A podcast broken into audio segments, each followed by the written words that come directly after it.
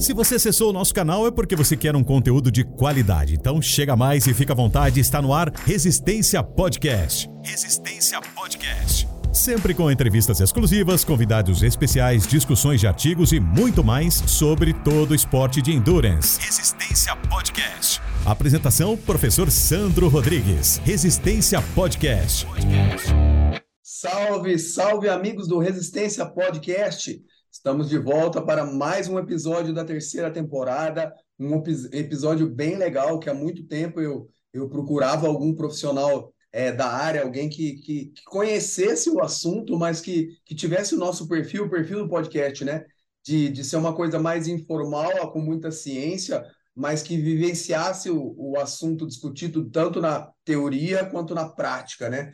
E, e, me veio à luz um, um, um, grande amigo, um grande profissional, um cara que estuda e que é da prática e que tem um, admiração como profissional, como pessoa. E eu falei, como que eu não pensei no Rafa antes, cara? para falar so, sobre isso, né?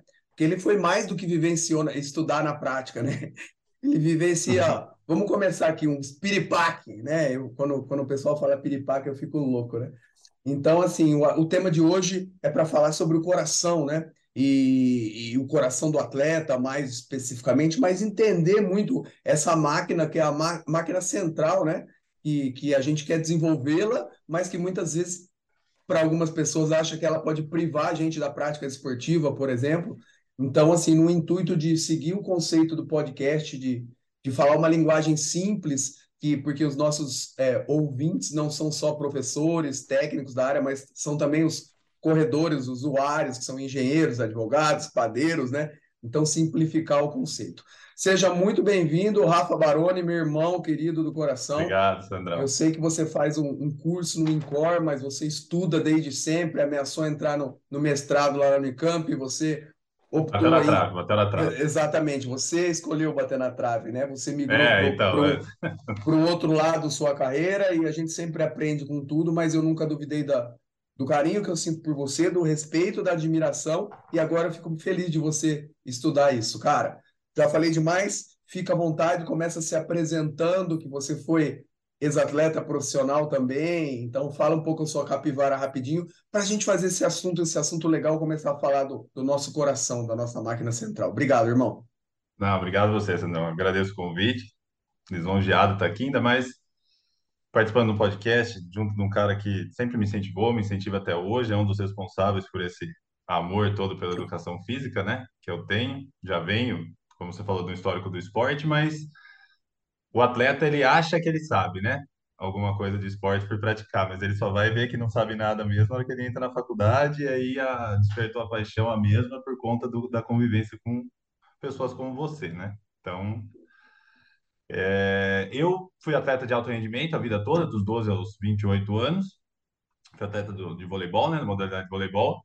E sempre fui aquele atleta, o conhecido atleta cabeção, né? O cara que sempre treinou pra caramba, que sempre achou que era necessário ter o, o limite sempre, né, extrapolado tal. E fui desse perfil. É, você falou que eu vivencio na prática aí os famosos pilipaque, né? Muito do que acontece comigo hoje vem do, do, do reflexo desse tempo, né, de, de, de atleta. Pode acontecer, não é que acontece sempre, mas com algumas pessoas determinadas pode acontecer, e no meu caso foi.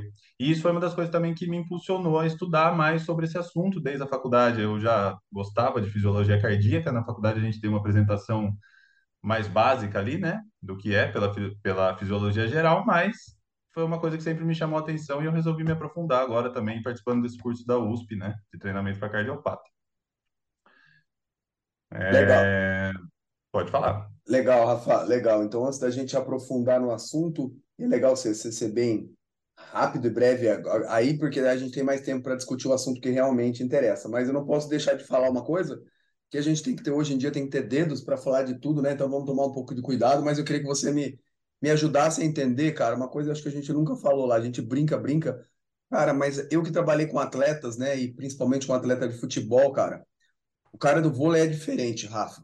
É, não sei se. É lógico que todo tem as exceções. Eu conheço atletas que trabalharam comigo de futebol, porra, que, que se tornaram excelentes profissionais, que se interessaram. porque é, tinha a Bolsa Atleta normalmente nesses, nesses, clubes, né, no futsal que eu trabalho, mas assim, Sim. De verdade, cara, a gente contar no, no dedo, e, e, a minoria dos atletas de futsal e futebol que eu trabalhei, que, que valorizavam essa bolsa, que realmente iam à faculdade para entender, e assim, até pela seleção no, no, como a gente se conheceu, né, na, na academia que eu fui diretor, que você foi selecionado, quanta gente do vôlei chegou e essas, essas pessoas são, são diferentes. Você concorda com isso e por que isso, Rafa? Ah, Sandrão, eu acho que assim, é, eu vejo isso também, não é puxar sardinha, né? Para a turma do vôlei que eu fui, mas eu acho que o vôlei ele é um esporte que ele traz muito isso, assim, é um esporte, como, todo esporte coletivo é, mas o vôlei é um esporte muito dinâmico. Você não, você não tem domínio da bola, né? Você precisa só ter contato. Então é uma coisa que faz você trabalhar o cognitivo o tempo todo. O nosso cognitivo, assim como o corpo, ele tem que ser treinado. Então, eu acho que muito isso vem do esporte também, do fato de você estar tá sempre trabalhando com a cabeça. É um jogo que, se você não pensa, você não joga. Então, você tem que estar com essa atividade ali pensando o tempo inteiro. Então, talvez o, o atleta do vôlei ele traga isso, porque ele precisa entender as coisas de uma maneira muito rápida, né? Porque dura ali milésimos de segundo uma jogada, ou quando dá um rally, no máximo não, não chega a durar um segundo, né? Já teve até estudo, jogo de cinco sets, a bola fica em contato mesmo com, com os jogadores, não dá cinco segundos o jogo todo. Então, acho que vem muito dessa dinâmica aí. É, é, é, um esporte que você precisa muito usar a cabeça, você precisa muito estar sempre pensando. Então, traz essa linha de raciocínio. Acho que essa visão mais ampla das coisas é, é, é um pouco maior do que das outras modalidades. Eu enxergo essa possibilidade. Não sei se eu estou correto. Legal, Rafa. Isso aí daria assunto para um outro podcast, né? Mas vamos para a nossa sessão aqui. Então, antes da gente de eu abordar alguns temas com você, Rafa, já que a gente passou mel na boca do urso, falou para mulher, para os nossos ouvintes e nossos é, assistentes agora, né? Que agora a gente está no YouTube Sim. também esse ano. É, é vamos explicar para o pessoal. Você tinha alguns episódios de arritmia é, durante a noite ou durante o dia, que de repente a gente parava tudo, isso começou a afetar seu psicológico, você foi atrás. Explica mais ou menos quais eram os sintomas, o que você tinha, depois para a gente entrar na, nas funções do coração propriamente dito. Tá, o que começou a acontecer comigo foi, sim, foi uma coisa que veio, vou falar do nada porque o sintoma veio do nada, né? Mas na verdade já deveria ter sido uma coisa que vinha ocorrendo fisiologicamente ali e eu era sintomático. Eu tive uma crise de taquicardia do nada, sentado no sofá, nunca tive problema cardíaco, sempre fiz os testes, né? Fui atleta de alto rendimento, todos os testes possíveis que eram feitos todos os anos e nada era apresentado. Sempre levei meu corpo ao limite, tudo e tudo certo. Eu comecei a ter essas crises, eu tive a primeira, depois de um ano eu fui ter a segunda, né? Então, era uma coisa que, assim, toda vez que eu tinha, eu chegava no, no, no hospital, fazia os exames e não dava nada. Nem eletro, nem, né, exame de imagem, eco, nem nada teste de esforço. E aí eu comecei a ter muito de madrugada. Eu acordava com assim, o coração batendo lá no alto, eu comecei a registrar esses momentos, eu cheguei a registrar dormindo, né, após acordar, 100, quase 160 batimentos por minuto, né, que já é uma zona muito alta ali para estar. Tá. E aí eu fui investigando, fui investigando até que eu achei um, um consegui um cardiologista em Campinas com o Dr. Alim, do Centro de Arritmia. Ele falou: "Olha, cara, você provavelmente tem uma arritmia, mas assim, é difícil pegar, a gente tem que insistir aí, tentar registrar no momento que você estiver tendo uma coisa. E me passou, me prescreveu para eu comprar um aparelhinho lá que chamava Cardia. Na época, hoje os relógios da Apple, principalmente os séries mais novas, eles têm essa mesma tecnologia do eletro, né? Do ECG, é a mesma tecnologia da Cardia. E foi com esse aparelho que eu registrei. Quando eu estava tendo crise, fui lá, pus o dedo e tal, registrou. É, fibrilação atrial, que é uma das várias tipos de arritmia que é possível ter, né? Nesse tipo de fibrilação, o átrio ele não fecha, ele fica apenas fibrilando, então o ventrículo precisa acelerar a atividade para o sangue rodar, e é por isso que meu batimento ficava alto. Em conversas com ele, isso vem muito do, do fato do, do, do, fortalecimento que eu tive a vida inteira do coração, né?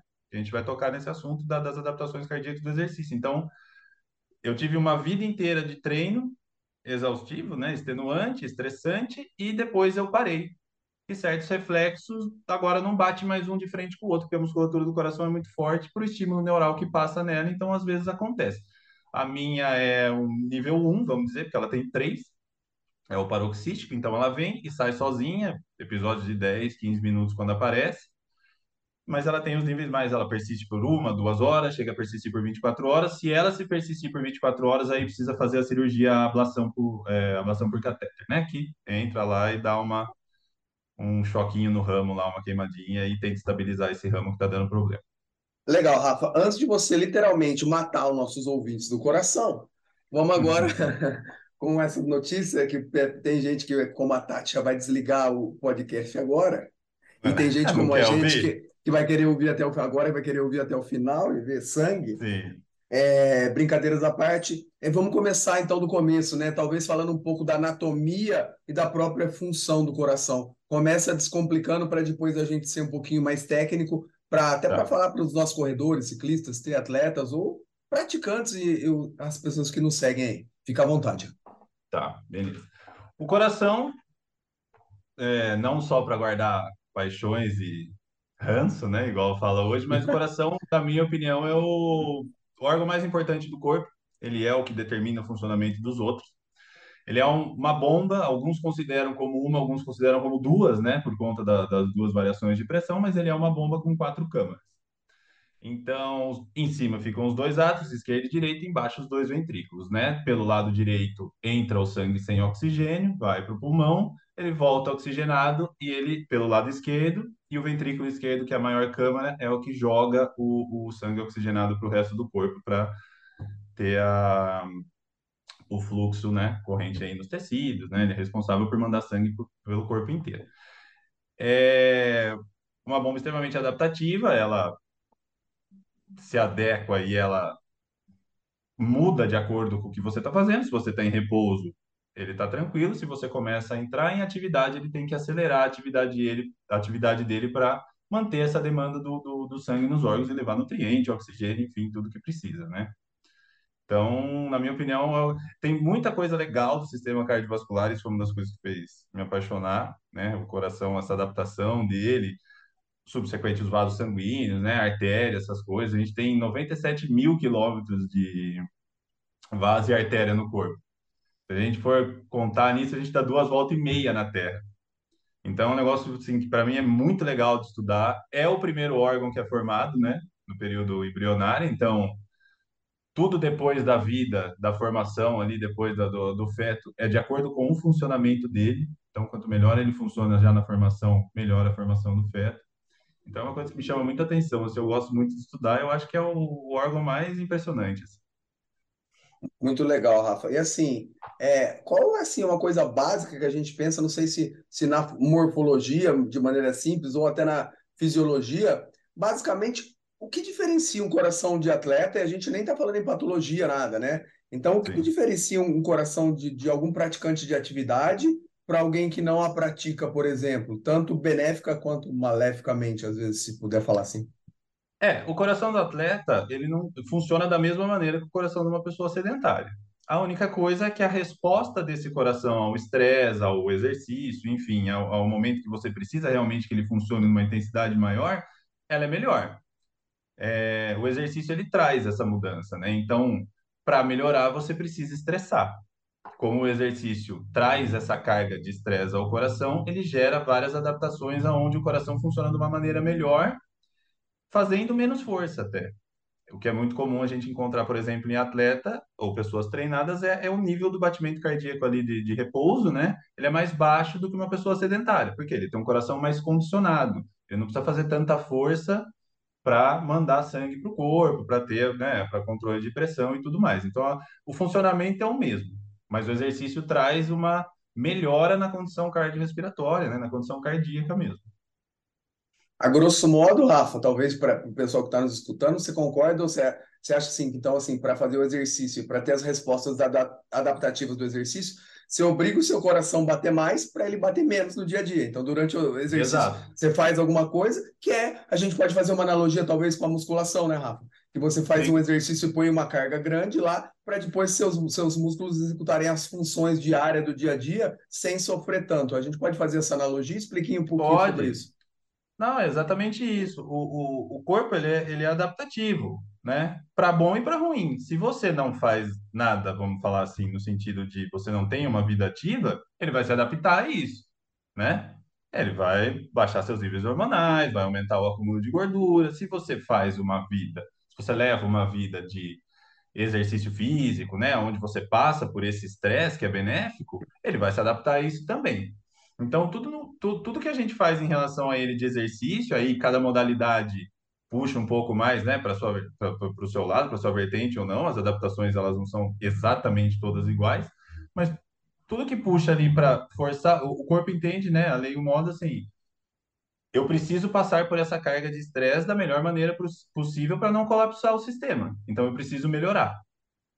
E essa melhora durante o exercício traz a melhora do, do, momento que a gente passa aqui a maioria do dia, que é o quê? Que é em repouso, que é não estando no estresse. Então, a qualidade de vida útil, vamos dizer assim, do órgão, ela melhora significativamente, né?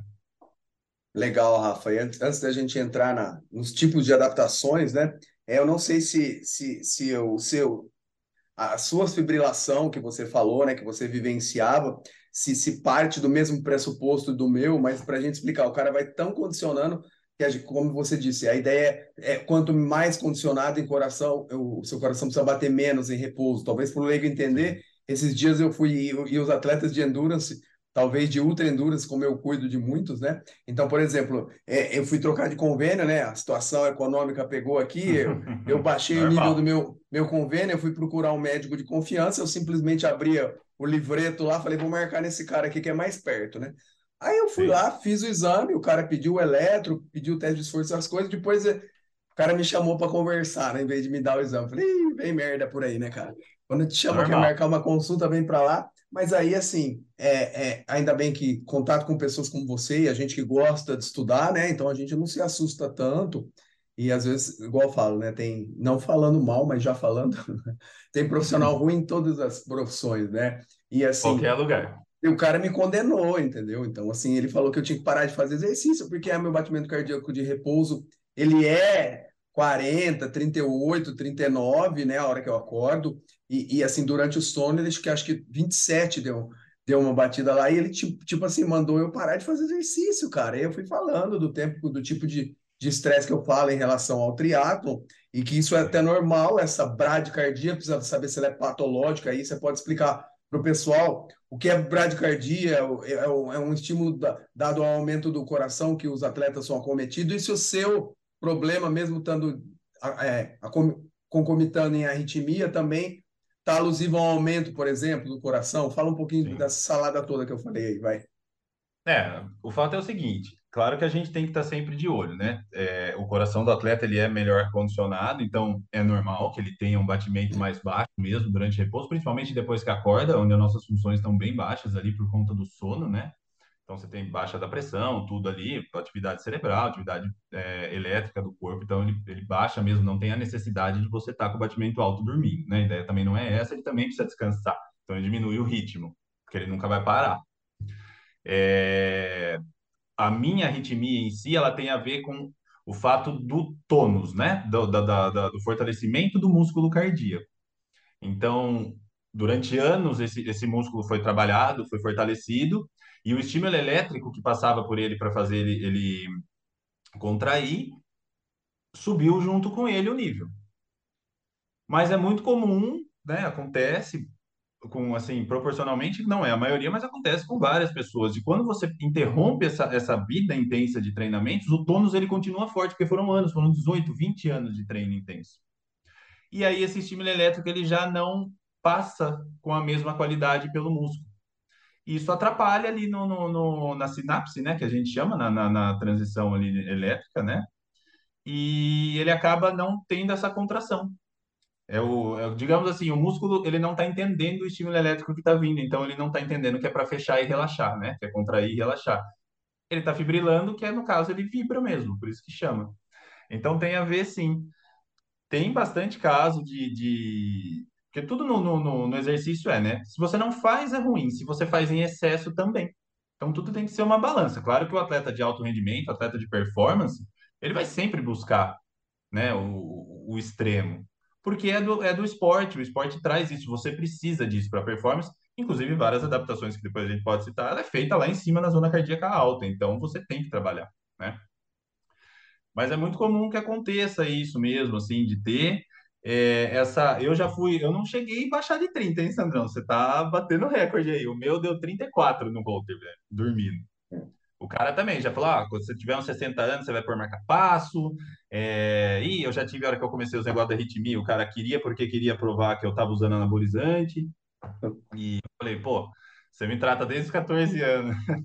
Sabe que eu nunca fui, né? Nunca foi meu perfil usar nada, nem suplemento eu tomo direito, não por nada, mas é por conta que realmente não é uma coisa que eu, que eu tomo, assim. Só glutamina E que você gosta, né? é, glutamina, glutamina e coco e B- café. Isso aí BCAA é. também, né? e- Não, BCAA é livro de cabeceira, né? Tá Não, mas aí então, então é isso. Claro que assim, os cardiologistas eles enxergam a coisa dentro do padrão onde aquilo que eles estudaram e o que eles se preocupam, né, com a morfologia ali, com a, com a, com a fisiologia, mas o exercício, ele traz, a, a- na verdade, assim, as adaptações do coração a uma, a uma, a uma patologia e a um exercício, a adaptação é basicamente a mesma. É que o exercício é fisiológico, você ganha um condicionamento sem a patologia, então seu coração melhora. Se você parar de treinar, ele também vai perder esse condicionamento. Na patologia, não, ele vai sofrer a, remodelação, né, que a gente chama, e ele vai manter ela trazendo os malefícios co- como consequência. Boa, Rafa. Puta papo gostoso, viu, velho? E, e, assim, lógico, até para esclarecer o pessoal que a gente não negligencia, né? Então, assim, o que que eu fiz? Eu só não, eu não peitei o médico, mandei ele cagar e, e fui embora. O que eu fiz? Eu fui procurar um médico do esporte e fiz todas as baterias de exame. E o cara sim, já adiante, nós vamos investigar tudo, Sandro. Mas, assim, o que eu acho é que um coração de alguém que faz é, 15, 18 horas de treino aeróbio por semana e que o coração dele que, que bate é, é, em limiar mais baixo do que a maioria das pessoas, vai bater é, no repouso mais baixo e durante o sono mais baixo ainda. E assim dito e feito, né? Mas, obviamente, e, e- explicando, Rafa, talvez assim, o grande, entre aspas, perigo do coração do atleta é ele bater tão devagar, tão devagar, que durante o sono ele pode dar um estímulo que ele simplesmente, bom, tô tão devagar e que eu vou literalmente parar. para, né? Então é esse o cuidado acontece, que a gente falar e, e emendando, Rafa, talvez você possa emendar a resposta. É por isso que algum atleta tem que tomar muito cuidado quando para de jogar para não destreinar do dia para a noite. Fazer isso em sim, dose homeopática. Faz sentido? Manda aí. sim. É, o, o- a pior coisa que o atleta faz é simplesmente ele levar uma vida a, vamos colocar assim, a 300 por hora e depois querer levar uma vida a 20, né? O corpo ele sofre esse, esse impacto, né?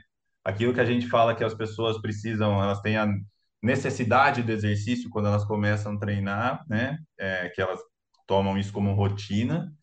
Isso é verdade, é, é é o teu corpo ali fisiologicamente falando, ó, eu preciso desse ritmo, você está impondo esse ritmo, eu preciso manter.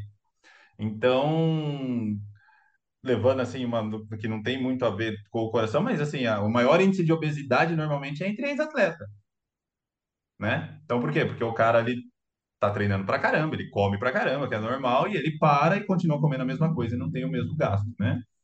Então, essa, essa parada brusca de, de, de levar uma vida numa intensidade alta e depois parar, realmente não faz bem. O, o corpo, ele, né, falando assim, ele, ele não entende o que está acontecendo, né? E aí ele fala, ó, já não tem mais, eu preciso voltar a me adaptar agora a essa nova coisa. E aí tá uma série de complicações, né? Perfeito, Rafa. E esse lance, o risco é aquele mesmo do, do, do, do, do- de quem é bradicárdico, tem que tomar cuidado, e qual o risco e o que tem que ser investigado isso. E é isso que às vezes o corpo entende. O, o grande risco é essa morte noturna, né? Que a gente já viu alguns Sim, casos que o cara tá dormindo e o coração simplesmente acontece. bate tão que, que o corpo fala, pode desligar, é isso? É, acontece. Teve um menino do vôlei, eu não, não o conheci, mas ele jogava na Espanha. Ele veio a falecer dessa maneira. Ele se apresentaram todo mundo para um jogo lá, o menino não chegava, não chegava, foram na casa dele, ele estava já em óbito na cama lá, porque ele teve essa síndrome. É, o coração ele fica tão condicionado que chega uma hora dormindo que ele está tão baixo o batimento que é como se o que faz o coração bater é o próprio coração, né? É o nó sinatrial lá que solta o estímulo elétrico que faz o coração contrair. Então esse batimento está tão baixo, esse, esse estímulo elétrico está tão lento que é como se ele falasse assim, não tem a necessidade de eu funcionar. E aí ele para. E aí, para ter uma ideia, por exemplo, num evento de um acidente, né, de um, de acidente vascular, um infarto, no caso, nas manobras lá de, de RCP, de socorro, a estimativa é que você tenha 20% a menos de chance de sobreviver a cada um minuto, por essa falta da demanda do oxigênio, principalmente cerebral tal. Então, assim, em cinco minutos, se você não for atendido, provavelmente você vai a óbito. É, o que acontece muito de sobreviver é porque normalmente, se a gente reparar, quem tem um, um evento desse novo, dificilmente sobrevive. Primeiro, porque o coração é forte, né? Mais forte do que de um idoso, no caso. E segundo, porque a gente ainda não chegou numa idade que a gente começou a ter a, a angiogênese cardíaca, né? Que é redistribuir essa, essa questão do, do, do fluxo sanguíneo por novos vasos tal. Então, acaba-se tendo um coração com, vamos dizer assim, tem menos ligação do sangue, é mais fácil dar problema, né? Se tiver outro para outro escapar, ele ainda supre o, o coração com, com mais sangue. Então, é, é normal, é, sim, acontece, tem a ver com isso também, tem a ver também com o fato de, é, não sei desse menino que eu citei, mas assim, o que a gente toma, o que a gente usa, o que a gente costuma usar, né? Alimentação, tudo isso, nada vem do, de um fato, né, Sandro, nessa hora, é sempre tudo muito multifatorial, assim. Então, o estilo de vida também, com certeza, conta muito, né? Beleza, Rafa, muito bom. E já que você falou em, angios, em angiogênese, a gente pensa na, em, em, maior capilarização também, e isso acontece é, por adaptações, e a gente pensa em adaptações, já que ó, o nosso tema é através do exercício, a gente pode cair agora na temática em, em adaptações, e, e, o pessoal vai se interessar pelo assunto em relação à resistência, e a gente pode pensar em atividades de, de menor intensidade, mais longa duração, sendo grosseiro, né? E, e, e, adaptações de força, onde a gente pensa em, em, em adaptações de maior intensidade, estímulos mais curtos, né? O que que esses estímulos, e aí para exemplificar, a gente pode pensar numa corrida e é na musculação, né, Rafa? Musculação. Talvez para quem está escutando é. e não, não entende que são os dois pontos antagônicos, para falar, é. tá, e o, e o que, que acontece no coração quando eu faço musculação que é diferente ou é igual do que acontece quando eu faço uma corrida mais longa, um pedal, alguma coisa mais cíclica? Começa aí por onde você quiser, tá. meu irmão, que tá show de bola, eu só quero aprender. Tá. O, as adaptações do coração, elas são basicamente as mesmas para os dois. Claro que uma prepondera mais para um lado, outra para o outro, pelo estímulo diferente. Os estudos que fazem essa, essa comparação são estudos que sempre pegam pessoas que trabalham num, num, num nível muito alto, né? Maratonista, ultramaratonista. Por quê? É preciso entender o que acontece com essa galera que trabalha no extremo, né? Pra, então, muitas vezes, às vezes, o pessoal toca nesse assunto e fala assim: ah, mas eu não sou maratonista, eu não sou ultramaratonista. Não tem problema, a adaptação cardíaca é, é, é igual dentro das intensidades daquilo que você trabalha, né? Então, no exercício de resistência, a gente tem a, o aumento ali, o aumento concêntrico, né? Esse, desculpa, concêntrico, da dilatação da câmara, no caso, que ele, a, o tamanho da câmara cardíaca, ela aumenta um pouquinho, né? Das câmaras, principalmente do ventrículo esquerdo, normalmente que aumenta mais, porque é o maior câmara, então é o que tem o maior aumento, tá? Isso aumenta o, o influxo sanguíneo, né?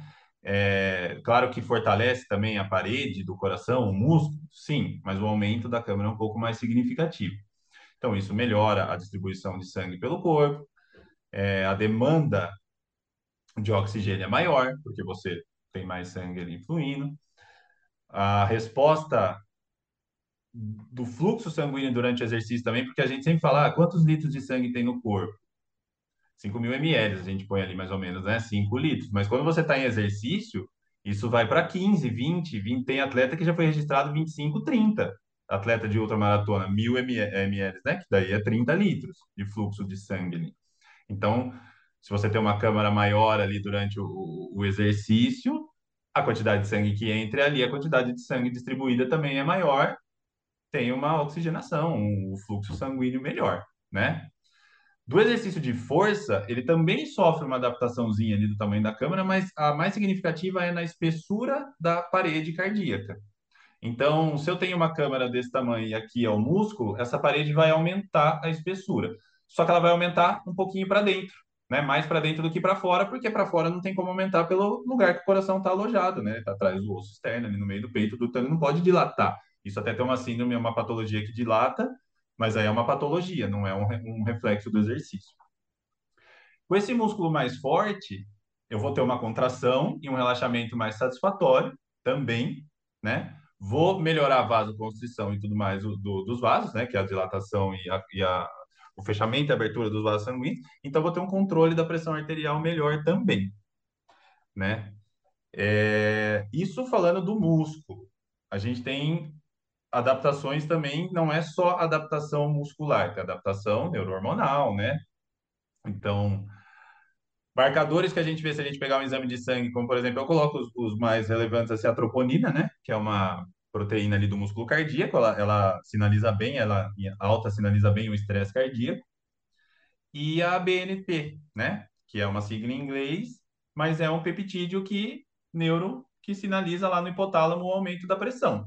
Então, um sinaliza o estresse cardíaco, o outro sinaliza o aumento da pressão. Quando você melhora esses dois, né? Você tem uma resposta cardíaca melhor. Então, não é à toa que a gente faz exame de sangue, lá as coisas, se você olhar lá no exame de sangue, vai ter normalmente esses, esses, esse peptídeo e essa proteína para poder avaliar como que está a saúde cardíaca, né? Então, ele tem essas duas adaptações. Legal, Rafa. E assim, é, eu sei que você, que a gente é muito parecido, né? Então, assim, a gente sempre é o defensor do equilíbrio, do bom senso das coisas, né? Contra os extremismos e a polarização, né? Tanto política quanto da educação física e quanto do uhum. treinamento. Então, pensando nesse sentido, alguém que vislumbra é, é a condição física mesmo, né? Com, com a, prática do esporte de maneira salutar e, e, e amadora, assim, tal, talvez por aí a gente já saiba que é, em detrimento desses dois modelos de respostas adaptativas, o ideal seria sempre o equilíbrio e combinar os tipos de atividade, né, Rafa? Um para talvez, falando grosseiramente, aumentar o tamanho da câmera e um para aumentar a parede e deixar esse, essa, essa bomba um pouquinho mais, mais forte e poderosa, e o outro para caber mais, mais coisa ali dentro, que é o sangue. Faz sentido? Sim. Não, faz total. E outra, é, é, é um pensamento, se a gente partir, um aumenta o tamanho da câmera, o outro aumenta a força do músculo, vamos colocar assim, então tenho um coração mais condicionado, ele cabe mais sangue, né? E tem uma contração ali para soltar melhor. A única coisa que muda um pouquinho quando você faz os dois, assim, na, numa proporção, né? Parecida, tem uma adaptaçãozinha que o átrio esquerdo, ele também dilata um pouquinho. Porque se a gente pensar, tá entrando mais sangue no ventrículo, eu preciso que chegue mais sangue. Então não adianta ter uma câmara menor em cima do, né, tamanho normal, digamos, com uma maior embaixo, porque esse sangue que vai entrar aqui não vai ser satisfatório. Então precisa ter uma dilatação um pouquinho do átrio esquerdo também, e aí melhora o fluxo sanguíneo também da, da, da hora que o sangue sai com oxigênio para o coração. Então quem faz os dois tem essa adaptaçãozinha também, vamos colocar esse bônus, né? De adaptação geralmente é, é visto no, no, no, das duas modalidades. Não que os outros não possam acontecer também, se eu faço mais cíclico, né, corro, tal, e ou só mais musculação, mas normalmente é observado quando você faz os dois, né? Então é, é isso que você falou, é o equilíbrio, pô.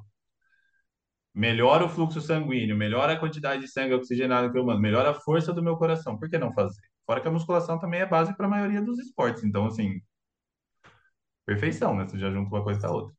Sim, e, e, e, a predominância, né, já, Rafa? Agora a gente fala, é tudo na vida é assim. Porque, assim, se você pensar o estímulo de força, você também está dando estímulo, o mesmo modelo de estímulo que você dá na resistência. E quando você faz resistência, você corre numa subidinha, você não está deixando de fazer força Sim. também, né? Sua perna faz Sim. maior exigência da, da periferia ali dos músculos. Então, nunca é sozinho, principalmente quando a gente fala de amador, e às vezes é, é por isso que a gente sempre fala, né, Rafa? Assim, se a pessoa não é patológica e quer fazer para cuidar da saúde, o importante ela fazer uma atividade que ela gosta, porque ela vai perdurar no esporte, Sim. porque dentro dessa coisa que ela ama, a gente consegue brincar com os diferentes tipos de estímulo para dentro do que ela gosta, a gente conquistar adaptações distintas, né? Não, é isso mesmo, pessoal. É que assim, lógico, né? A ideia da, da, da maioria das pessoas é essa e tem que ser mesmo, porque quem tem que saber ou quem tem que avaliar essas coisas é quem estuda, quem, quem trabalha com essa parte, né? A pessoa que está ali fazendo o exercício, ela está preocupada com outras coisas, com a satisfação que ela vai ter, com o amor que ela tem pelo esporte, enfim, N coisas que entram na conta.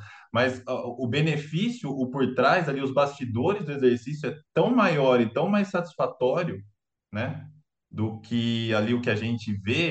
Hoje, o grande quem em tudo, internet e, e, e programa e qualquer coisa que é a estética, né? É a aparência, é o que você olha no espelho ou o que você sabe que os outros estão olhando ali ou pela tela do telefone. E na verdade isso aí é raso, é mínimo. As adaptações do seu corpo, a, sua, a questão do seu bem-estar do exercício é muito maior que a estética. E outra, não é uma linha de, de, de regra, né, Sandrão? O pessoal coloca sempre a estética como prioridade. Mas se colocasse essas coisas como prioridade, a estética ia vir também. Exato. Entendeu? Então, assim, é, precisa mesmo hoje dessa mudança, dessa chavinha aí. Isso aí faria com que acontecesse bem menos problema do que dá aí muita coisa, né?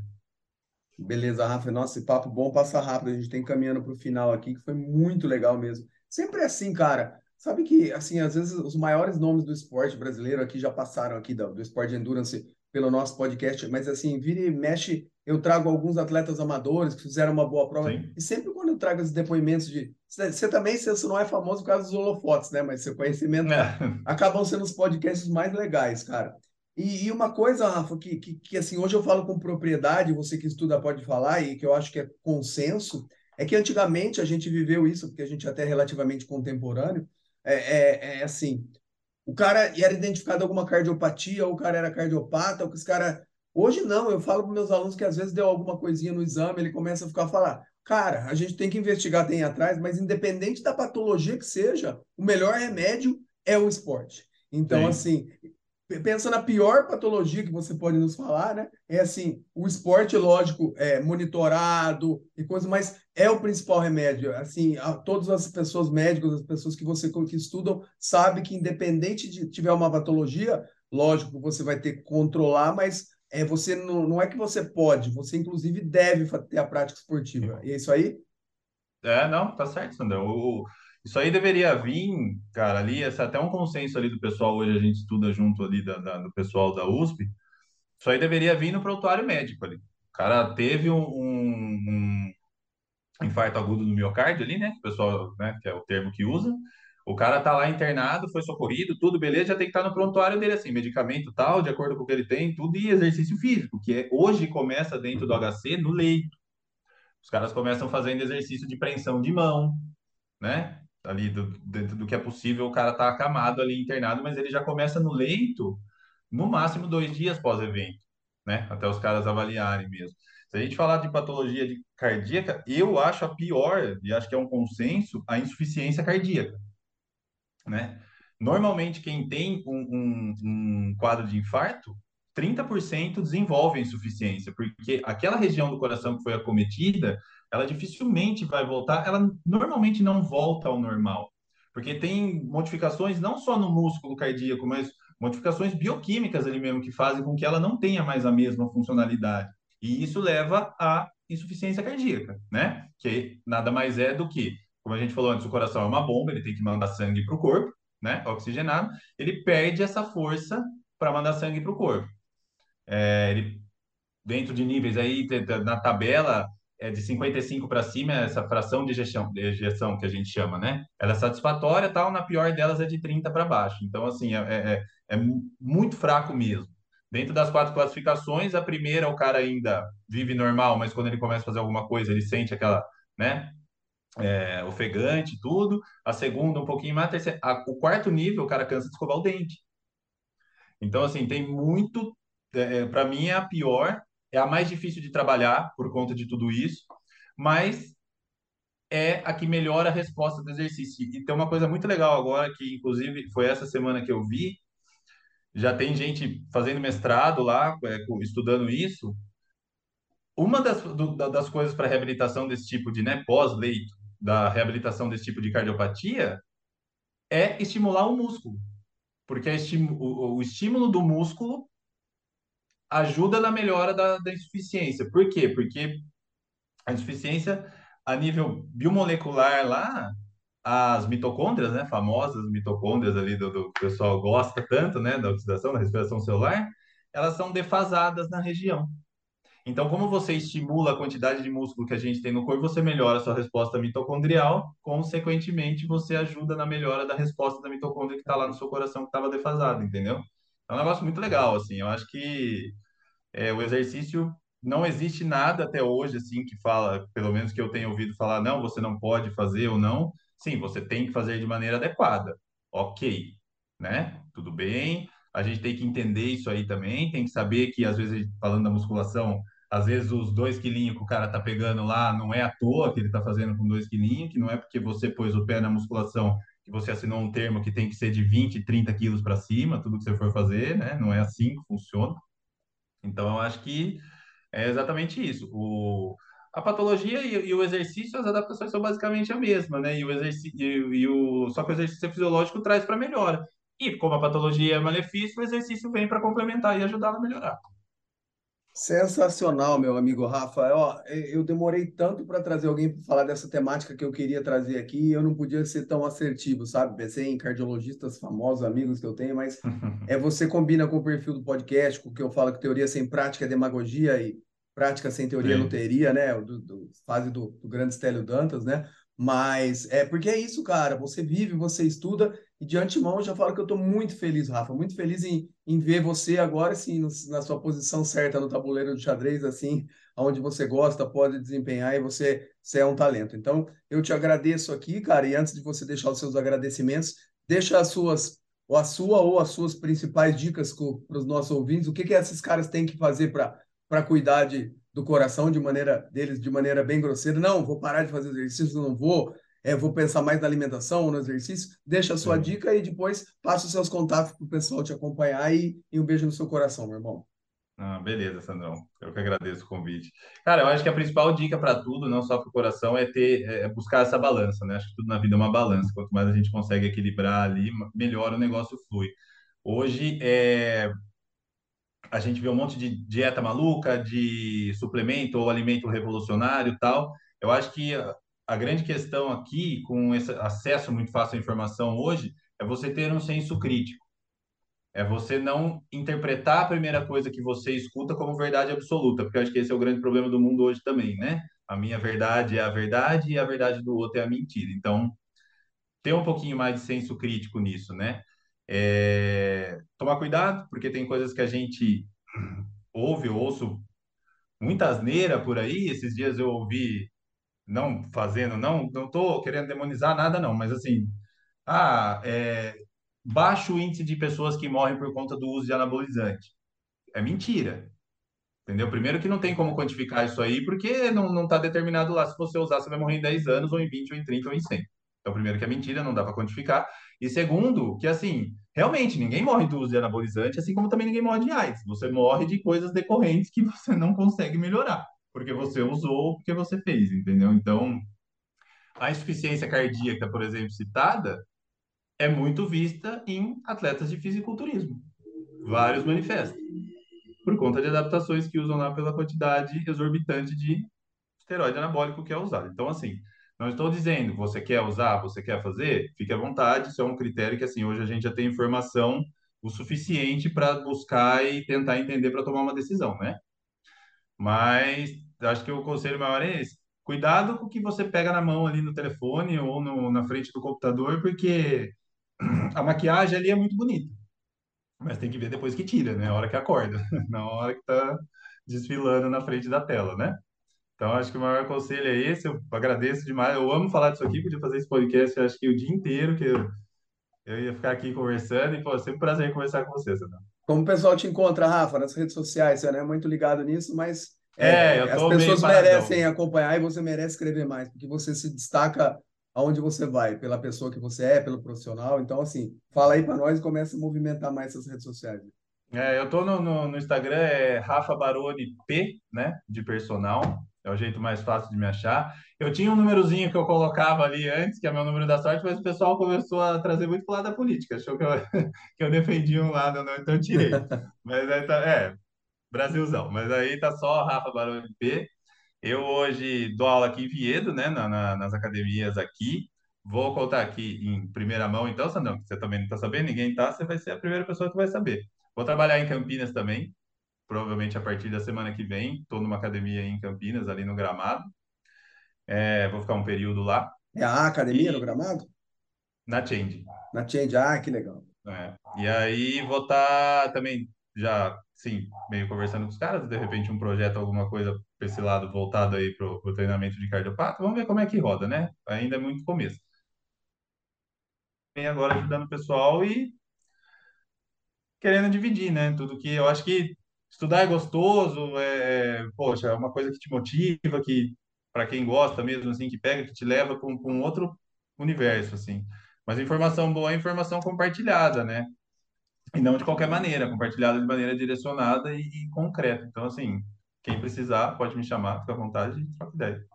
Valeu, Rafael, muito obrigado. É, é, mas eu agora que você mexeu, eu vou encerrar com uma frase aqui, já que o Rafa é, está ou ficou polido demais, eu sei que ele não é, E para mim, já que a gente tem os atletas, para mim é simples assim. O atleta profissional, já que ele falou de anabolizante, para mim é trapaça. E o atleta amador é burrice e trapaça. Para mim é isso aí. É. Eu, é, é, sabe que é uma coisa, Sandro, que eu falo, cara? Eu, assim, ó, é igual, sei lá, cigarro, bebida. Você, você não sabe o que, que faz de mal? Sabe? Hoje todo mundo sabe.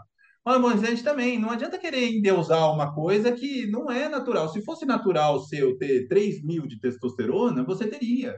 Entendeu? Você não precisaria. Se o corpo suportasse isso sempre, você talvez teria. Talvez tenha alguém em alguma condição aí, tem, mas quantas pessoas tem na Terra?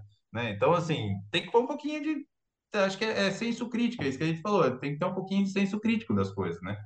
A seguir cenas do próximo podcast, ainda bem, eu queria cutucar a onça com a vara curta aí, acendeu, né, pavio aqui. Tchau, Rafa, ah, obrigado, meu irmão. Valeu, Sandrão.